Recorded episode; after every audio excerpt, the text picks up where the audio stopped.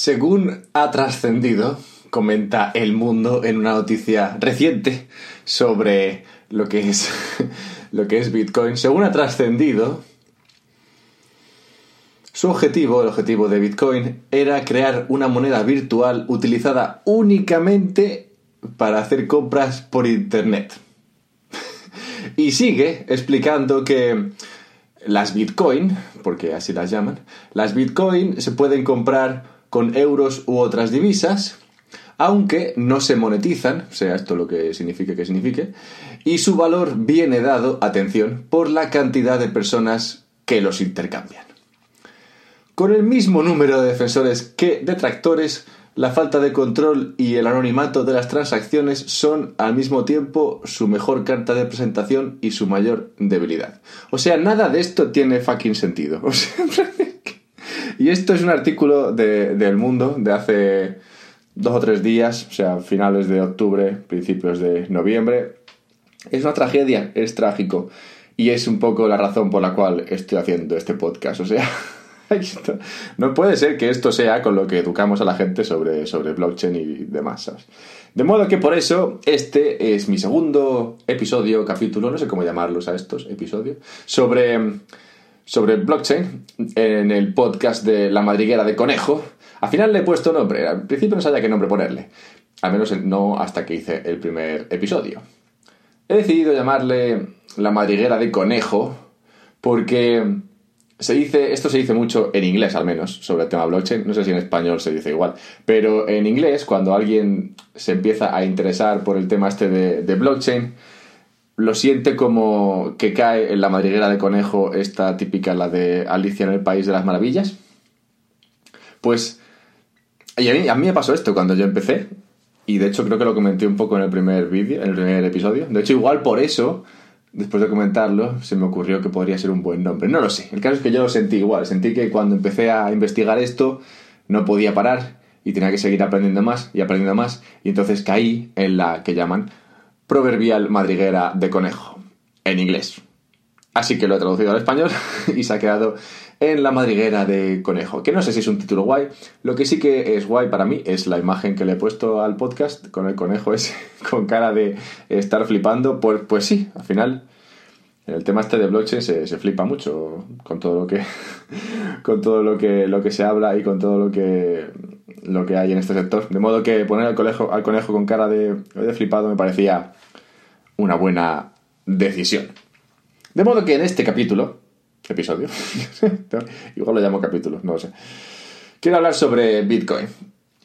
Ya he comentado que no siempre va a ser así. Yo creo que sí que va a haber unos cuantos capítulos en los cuales hable un poco de los básicos, pero luego me gustaría más meterme en cosas un poco más actuales, puede que más complejas, aunque sin meterme en temas demasiado técnicos, pues ni yo mismo os entiendo bien.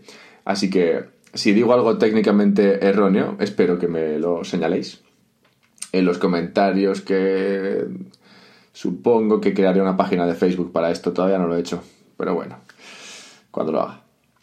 De modo que sí, voy a empezar con los básicos y, luego iremos avanzando. También, no sé, supongo que al final podemos hacer preguntas y respuestas. No sé, ya veremos cómo evoluciona esto.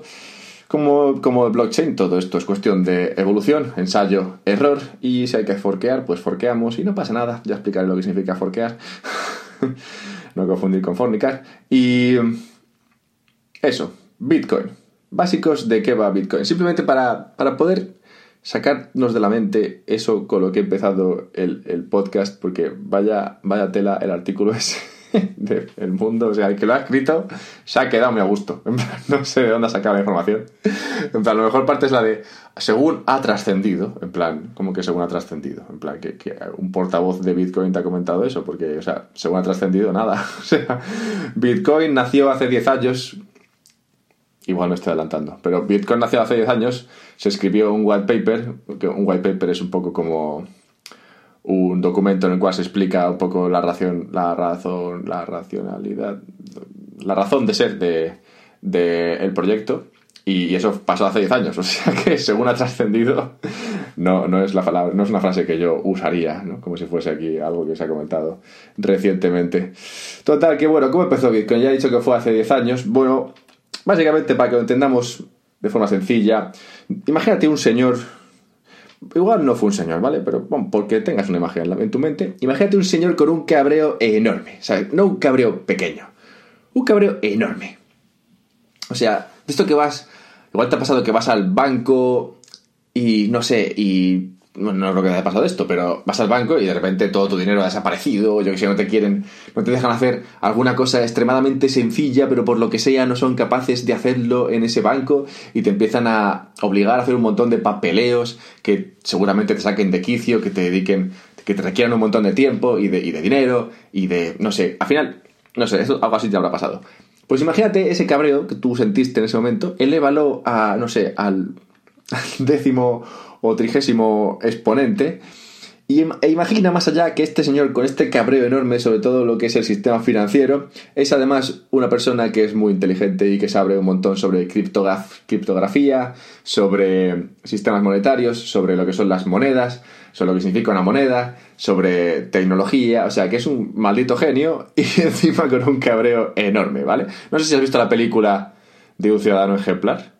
En un ciudadano ejemplar, la verdad es que el ciudadano ejemplar de la película tenía que haber ganado, pero bueno, como es una película al final siempre acaba bien. Pues esto es un poco parecido. El, la persona detrás de, Bitcoin era un genio, es un genio, si sigue vivo, y, eh, y con un cabreo del carajo, que decidió crear su propio dinero, decidió crear una moneda que fuese ajena a cualquier gobierno, una moneda que fuese descentralizada, una moneda sobre la que nadie pudiese meter mano, sobre la que no se pudiese, no sé, crear más, una moneda que viviese ajena al control de nadie, una moneda sobre las cuales las reglas ya han sido escritas y, y han definido lo que va a ser el destino de dicha moneda por los próximos cientos de años. Y lo han escrito ya, ya se ha dicho cómo va a ser y nadie puede tocarlo eso a menos se puede forquear, ya explicaré cómo es esto, pero digamos que en su idea original esto es lo que hay. Y esta persona con dicho cabreo enorme lo que quería hacer era esto, crear su propia moneda. En plan, mira, ya está, uso lo mío, uso mi moneda y así nadie me da por saco, ¿sabes? Porque está claro que usando, usando dólares, usando euros y todo eso, le daban demasiado por saco, así que decidió crear la suya propia. Tú también podrías crear tu propia moneda, pero no funcionaría. En realidad, crear una moneda no es tan difícil. O sea, si tú tienes, no sé, cromos en casa o garbanzos, podrías salir de casa con tu bote de garbanzos y empezar a comentarles a tus amigos que vas a empezar a usar garbanzos para pagarles, no sé, cualquier deuda que tengas con ellos, o vas a salir a cenar y tu parte la pagas en garbanzos. A ver, eso podría ser dinero, o sea, cosas más raras han sido dinero en el pasado. Pero el resto de gente tendría que aceptar que tus garbanzos son moneda de pago. Es complicado. Es complicado. Sin embargo, hace 10 años, como digo, Satoshi Nakamoto consiguió esto. Satoshi Nakamoto es simplemente un seudónimo, ¿vale? Esto es parte de la gracia que tiene Bitcoin. Es como. Es como una especie de. como un culto, de alguna forma, pues no quiero que lo de culto suene mal, ¿vale? Porque es verdad que digo culto y ahora parece que la gente va a salir huyendo de aquí. Pero, pero sí que Satoshi Nakamoto es un personaje que no se sabe quién es. No se sabe si es una persona, si son dos, si es una mujer, si es un hombre, si sigue vivo, si está muerto, si... No sé, igual sí que se llamaba así. No sé, es, es un seudónimo. y se ha intentado averiguar por A y por B quién es esta persona, en realidad tú podrías pensar que no es tan difícil, ¿no? En esta, en esta época en la cual, no sé, todo está como registrado por internet y demás, podrías pensar que es fácil descubrir quién es esta persona, porque tampoco hay tantos genios locos, ¿no? Pero, pero no, les está costando una barbaridad a la gente que se dedica a desentrañar estos, eh, estos misterios. Así que, bueno, Satoshi no se sabe quién es. Y Satoshi Satoshi se movía en un círculo. un círculo de ciberpunkis.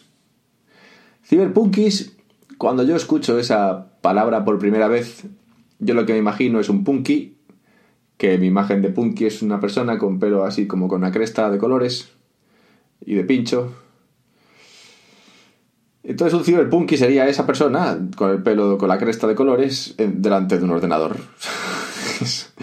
Eso para mí sería un ciberpunky, pero por lo visto esta imagen es errónea. No, no es una imagen que tú querrías tener en tu mente mm, para describir al ciberpunky estándar. Un ciberpunky es más una persona que sabe mucho sobre tecnología, sobre, sobre sistemas informáticos, sobre informática en general, y, y además está, digamos, en contra del sistema no igual en contra, en contra, pero digamos que está descontento con el sistema, ¿vale? Eso sería una definición más acertada de Cyberpunky, no sé, pues como un friki cabreado. Podríamos, no sé, en español. La imagen de friki cabreado podría, digamos, explicar mejor lo que es un, un Cyberpunky. Y resulta que, que Satoshi tenía muchos amigos de estos, muchos Cyberpunkys colegas. Que también, que cuando vieron que Satoshi creaba esta, esta, este sistema de, de, Bitcoin con su moneda, Bitcoin, decidieron que, que, tenía sentido, ¿no? Que podría ser hasta, que podría ser, no sé, la solución a, a todos sus cabreos con el sistema. Y entonces decidieron darle una oportunidad. Bien, vale, así estamos. Satoshi está cabreadísimo, monta este sistema que no es, como veremos, nada sencillo, aunque está basado en, en muchas otras tecnologías, muchas otras, teorías que ya que tenían tiempo. O sea, que no es que el hombre diese con todo. De hecho, pues no sé, una cosa que habrás oído hablar, puede que sí o puede que no, es lo de Proof of Work. Lo de Proof of Work es un sistema que ya se, creo que se ideó allá por los 50.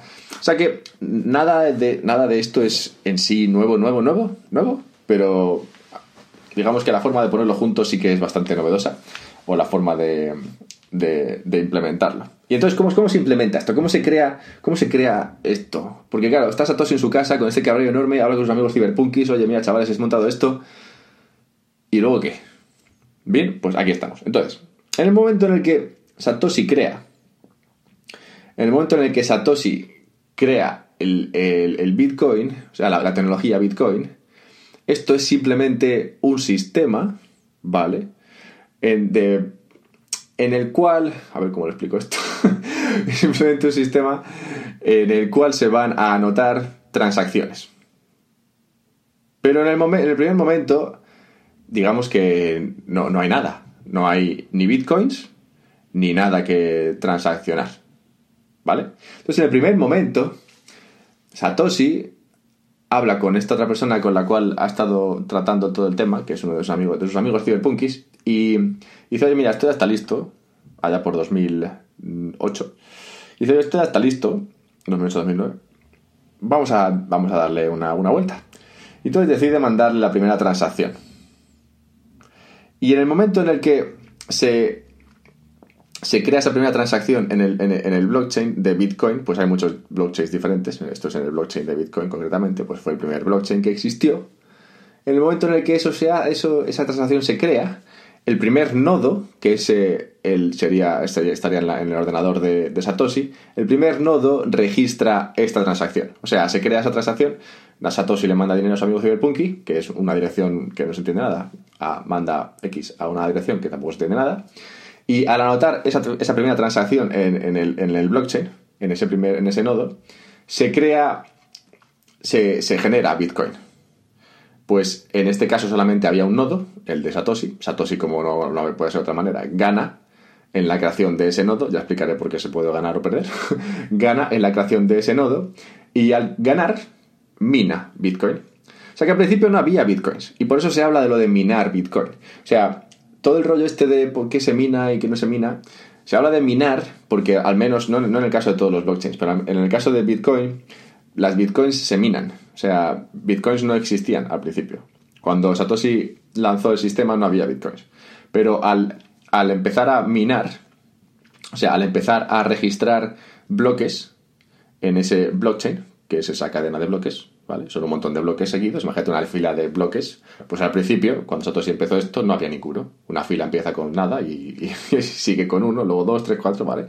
Pues en el primer momento, en el comienzo de la historia de blockchain de Bitcoin, eh, Satoshi crea ese primer bloque y mágicamente nacen unas bitcoins ahí que se entregan a Satoshi porque él ha ganado en la creación de este nodo y le son entregadas estas, estas bitcoins. En su momento no sé cuántas bitcoins eran las que, las que se daban al que ganaba el, el, el, el bloque, no sé si son si eran 16.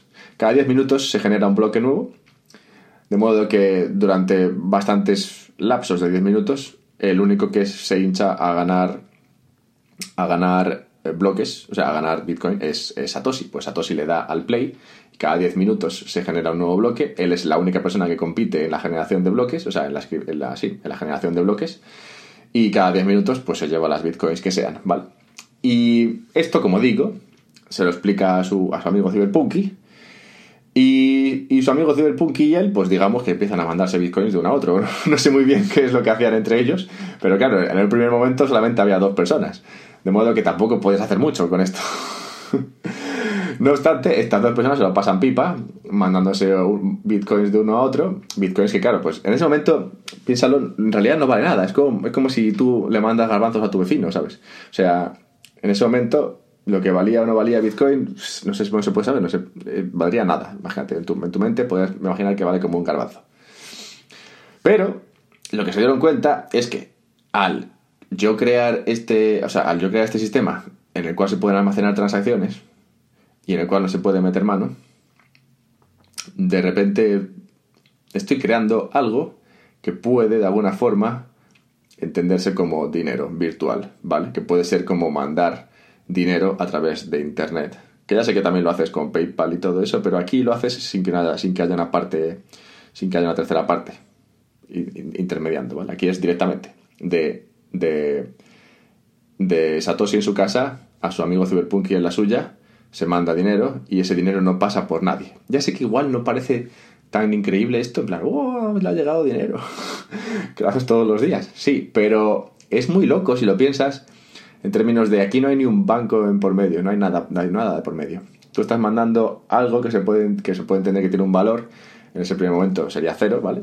Pero estás mandando algo que podría tener un valor de A a B sin que entre medias de A y B haya nadie.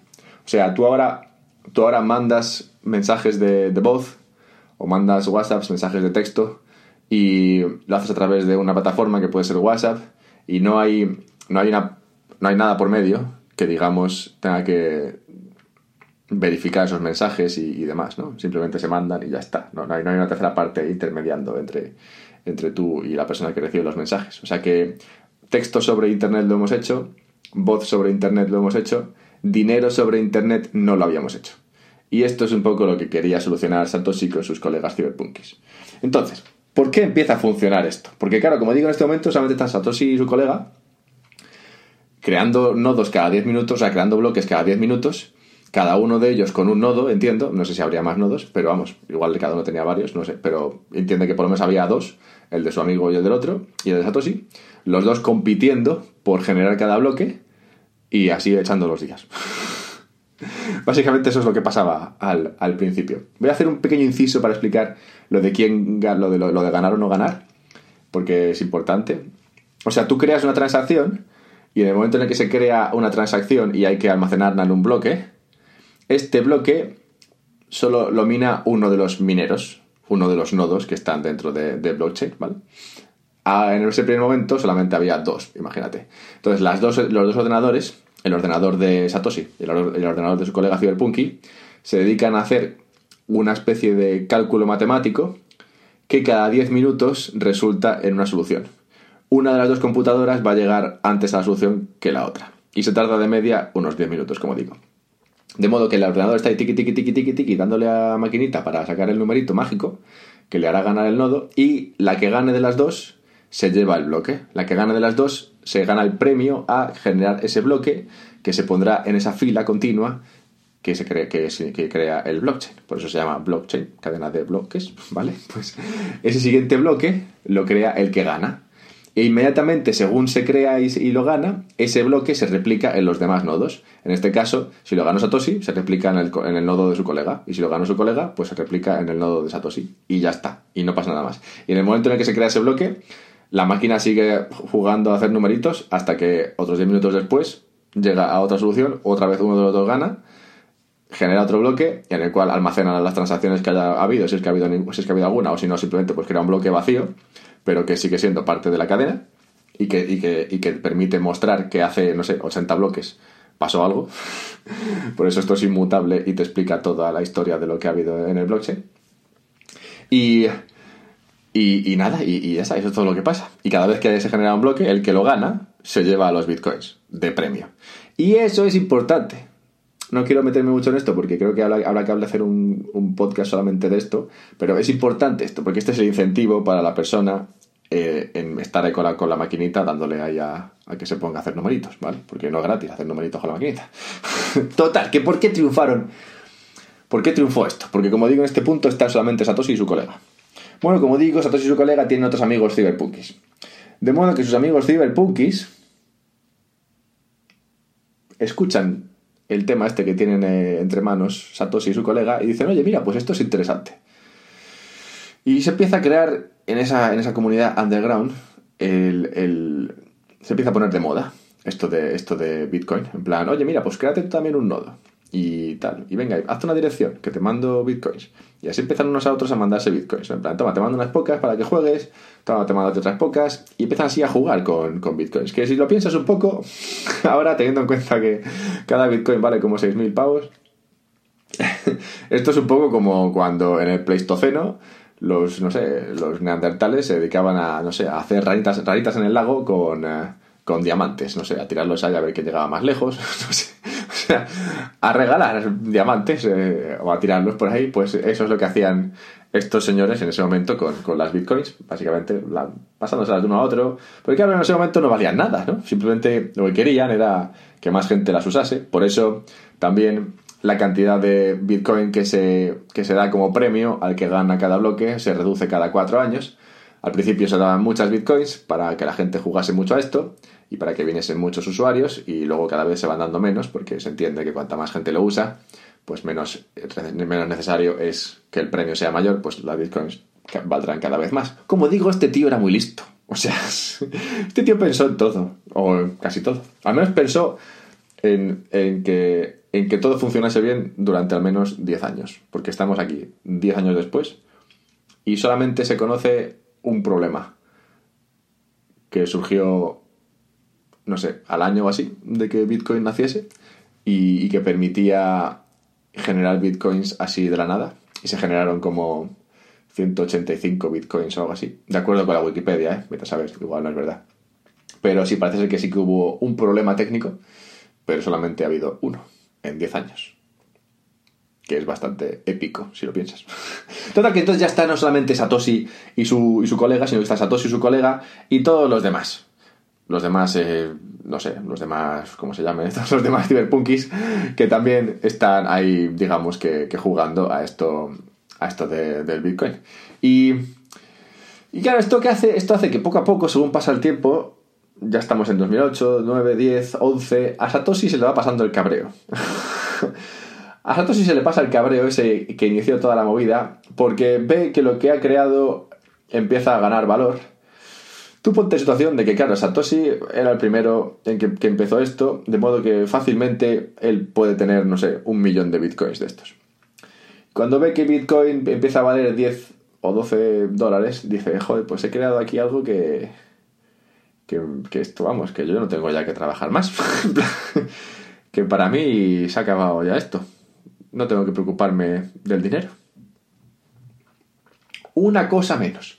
De modo que Satoshi digamos que se le pasó el enfado y al tiempo se le pasó, se le, acabaron las ganas de seguir participando en esto, lo cual no hizo sino acrecentar su aura de, no sé, de héroe o de, no sé, de misterio. Pues como digo, en 2010 o así decidió que, que ya está, que se iba a dedicar a otras cosas y que era mejor que no estuviese involucrado en el desarrollo futuro de, Bitcoin. Que él lo había creado, había dicho lo que iba a ser y ya está y que con esto hay un bizcocho. Hasta mañana a las 8, allá que os vaya bien. Y Satoshi desapareció del mapa y no se ha vuelto a saber de él. Mágico. Es una gran historia, si lo piensas. De modo que, como digo, ya está cogiendo atracción esto. Estamos en 2010, 2011. Empiezan a haber eh, lugares en los cuales se pueden transaccionar, o sea, se pueden transaccionar moneda fiat por Bitcoin, como el famoso o infamoso que se dice en inglés eh, Mount Gox, que, bueno, fue hackeado y tal. Puedo hablar de esto otro día. El caso es que, bueno, se empieza a ver, empieza a haber sitios donde se pueden cambiar moneda fiat, como digo, por moneda, por, por Bitcoin. Moneda fiat, ahora mismo no recuerdo por qué se les llamaba fiat. Había, y creo que la explicación era graciosa, o sea que cuando la, cuando la recupere, que la tengo por ahí, lo, explicaré en otro, en otro capítulo de estos. Pero sí, moneda fiat viene a ser pues el dólar, el yen, el yuan, el euro, moneda, moneda esta de, todos los días, de, para ti, para mí, ¿sabes? De comprar el pan. Entonces empieza a haber sitios donde puedes comprar bitcoins a través de cambiando, cambiando moneda normal. O sea que se empieza a poner de moda, ¿vale? Bien. Ahí lo dejamos. Satoshi va, crea esto, por las razones que, sean que le llevaron a ese cabro infinito. empieza a coger un poco de tracción, he explicado un poco cómo funciona lo que es crear nodos, lo que es la minería y por qué los bitcoins se, minan. Vale, entonces, vamos a hablar de unas cosas, de unas cosas eh, que me parecen importantes para, digamos, entender algunos, algunos conceptos importantes que, que pueden salir, que pueden haber surgido de lo que he comentado hasta ahora. Y, y, ya seguiremos otro día con otras cosas, pero importante. Cuando Satoshi escribe ese white paper, que como digo es un documento en el cual se explican un poco las bases de lo que va a ser la movida hasta que va a crear, en este caso Bitcoin, cuando él escribe esto, él decide que solamente va a haber 21 millones de Bitcoin. Ni más ni menos. 21 millones.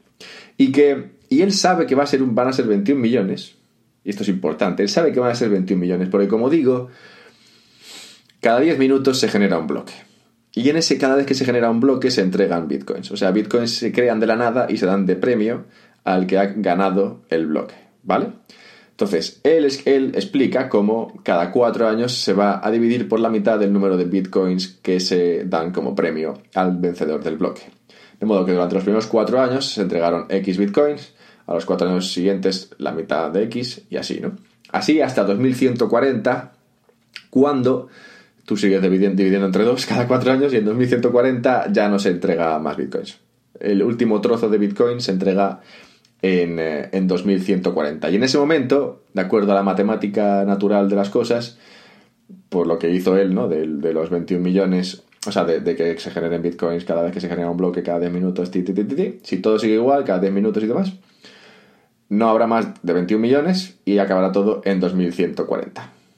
Y esto es así y es lo que hay. y no se le puede meter mano a esto. Tú podrías pensar, a ver, ¿por qué 21 millones? 21 millones no nos da para nada. Podrías pensar eso. Cada Bitcoin se divide en un millón. O sea que en realidad es bastante divisible. Como, los, como un euro se puede dividir en, en céntimos. Pero no puedes crear más. No puedes dividir en más trocitos. O sea que si al final un Bitcoin vale un millón, de euros, pues puedes dividir cada puedes dividir un, un Bitcoin en, en, muchos muchos trocitos de un euro hasta llegar al millón de euros, ¿vale? Eso es un poco, es, es, sería como, es como los céntimos y, los euros, o sea que en ese sentido es muy parecido. Y, y esto es así, o sea, no se, no se puede cambiar el tema, el tema de la cantidad. O sea, en realidad sí se puede, pero no interesa. ¿Vale? esta es un poco la gracia. He hablado al principio del tema este de forkear. Forkear es hacer un fork. Hacer un fork significa que, como digo, tú si te haces esa imagen mental de, la cadena de bloques, tú estás en esa, en esa cadena de bloques, pim, pim, pim, pim, pim, pim, y en un momento dado alguien decide crear un, una cadena diferente. En plan, vale, Ahora mismo, en vez de que haya un caminito, igual que cuando vas por el campo y de repente se, hay una bifurcación y se hacen dos caminitos, pues igual. Tú vas por un caminito, que es Bitcoin, y cuando llegas a la bifurcación, hay un camino que sigue siendo Bitcoin y otro que se crea, que es parecido a Bitcoin, mismas bases, más o menos, pero con algunos cambios. No es lo mismo, no es lo que dijo Satoshi, es otra cosa. Que tiene, cumple muchas, tiene muchas similitudes, o no tantas, pero bastantes, y, es diferente de alguna manera. Entonces podría crearse un fork en el cual, en lugar de 21 millones de Bitcoin, hubiese, no sé, 50 millones de Bitcoin. Y entonces se crearía otra moneda que se podría llamar eh, eh, Coinbit, ¿vale? Se podría llamar Coinbit y Coinbit es otro blockchain que está limitado a 50 millones. Entonces, ¿por qué, ¿por qué no interesa esto demasiado? O sea, no es que no interese, se ha hecho mucho. De hecho, Dogecoin es, una, es un fork de, Bitcoin. Em, Bitcoin Cash, otro, otro fork de Bitcoin. Y hay, otros, hay otros tantos. Hay muchos, hay unos cuantos forks de Bitcoin. Pero a los mineros de Bitcoin en realidad no les interesa esto demasiado. No interesa que haya más monedas. Porque si tú lo piensas en términos económicos, el hecho de que haya 21, 21 millones de monedas solamente, de que se puedan crear solamente 21 millones, aporta escasez. Y la escasez aporta valor. Si tú eres un minero y cada 10 minutos compites para ganar el bloque que te dé Bitcoin, tú quieres que, cada, que cuando ganes esas Bitcoins valgan mucho. Si tú de repente decidieras cambiar el, número de 21 millones por un número de, no sé, 50 millones, digamos que estás devaluando la moneda, porque hay más monedas. Entonces, si, si Bitcoin en ese momento valía 10 y tú lo doblas el número de Bitcoins, pues entonces ya valen 5. Entonces al minero en realidad no le interesa esto. Por eso es importante comprender que son 21 millones y que no interesa por términos económicos que esa cantidad se, se, incremente. O sea, no interesa que esto cambie, que todos los mineros se pongan de acuerdo en hacer un fork de Bitcoin y se vayan todos a otro, a otro blockchain en el cual hay más Bitcoins. No, no interesa. Y por eso no se hace. Si no, pues ya, ya se podría haber hecho. Pero sí, como digo, se pueden cambiar otras cosas. Por ejemplo, el tamaño de los bloques se puede cambiar. Porque en un bloque de, en un bloque de Bitcoin entran X transacciones, ¿vale? Entonces, en un momento dado, se habló de que se quería cambiar el tamaño del, bloque y por eso el fork de Bitcoin Cash. Bitcoin Cash es otro blockchain, como Bitcoin, que simplemente tiene, o sea, que tiene algunos cambios con respecto a Bitcoin. Entonces hay algunas personas que dijeron, oye, mira, pues a mí me gusta más el rollo este de Bitcoin Cash. Entonces cuando llegaron a la, bifurcación, se fueron por el camino de Bitcoin Cash y no siguieron por el camino de Bitcoin. mágico. Es importante también distinguir entre, entre la tecnología y la moneda. Como digo, la tecnología es. La tecnología es, blockchain. O sea, la tecnología es, es, lo que se llama el blockchain. La tecnología es el, el tema este por el cual tú creas un sistema de, de anotación en el cual cada bloque almacena un tipo de una, almacena una información y cada bloque está a su vez conectado con el bloque anterior. De modo que al final de los tiempos tú siempre puedes ver qué ha pasado. Tú puedes coger ese último bloque y eh, tirar del hilo y ver, vale, el bloque anterior tenía esto, el bloque anterior tenía esto, el anterior a este tenía esto, el anterior a este tenía esto, y al final ver todo lo que es, ver todo lo que ha pasado eh, en, el blockchain. Está todo registrado y es todo inmutable. Tú no puedes cambiar lo que pasó hace 10 bloques, ¿vale? Puedes hacerlo, pero me meteré en esto otro día. Digamos que no. Digamos que no es barato, por decirlo, por decirlo así. Pero entonces hay que distinguir, como digo, entre el blockchain, que es en este caso, pues en este caso, en ese, primer momento era simplemente, solamente había un blockchain, el blockchain que, pues sobre el cual se creaban bloques, y esos bloques generaban Bitcoin. Entonces en ese momento había el blockchain de Bitcoin y la moneda Bitcoin. Ya está. Había, como digo, eso, pues un, un blockchain y una moneda, no había más. Pero dentro del mismo blockchain puede haber varias monedas, igual que puede haber varios blockchains. Todo esto es un poco para todos los gustos. hay Ethereum, hay blockchain, hay Ripple, hay, hay, un montón de, hay un montón de blockchains diferentes y sobre algunos blockchains se pueden crear más de una moneda. Por ejemplo, sobre, sobre el blockchain de Bitcoin solamente puede haber Bitcoin. Pero sobre el blockchain de Ethereum puede haber muchas monedas. Como Augur, Golem y tantas otras. Hay muchas. Bueno, total, que no me quiero meter a eso. Eso lo puedo meter otro día.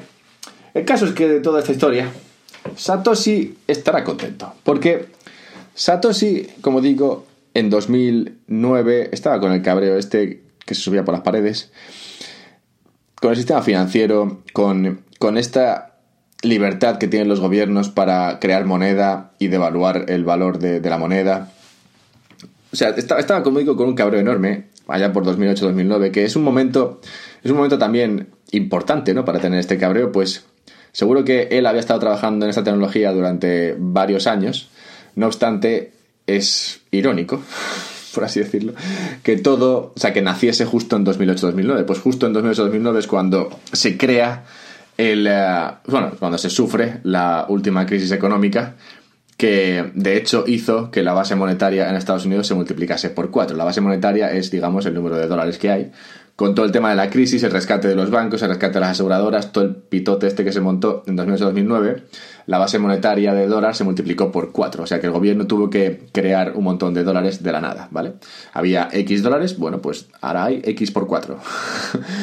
y justo en ese momento, cuando está pasando todo esto, en el otro lado de, de la economía, están haciendo Bitcoin, que es justo una moneda que impide que cosas como esta se puedan hacer. Una moneda que impide que el valor esté, digamos, al arbitrio de un gobierno y que se vea expuesto a, esto, a que se creen monedas y, y ya está.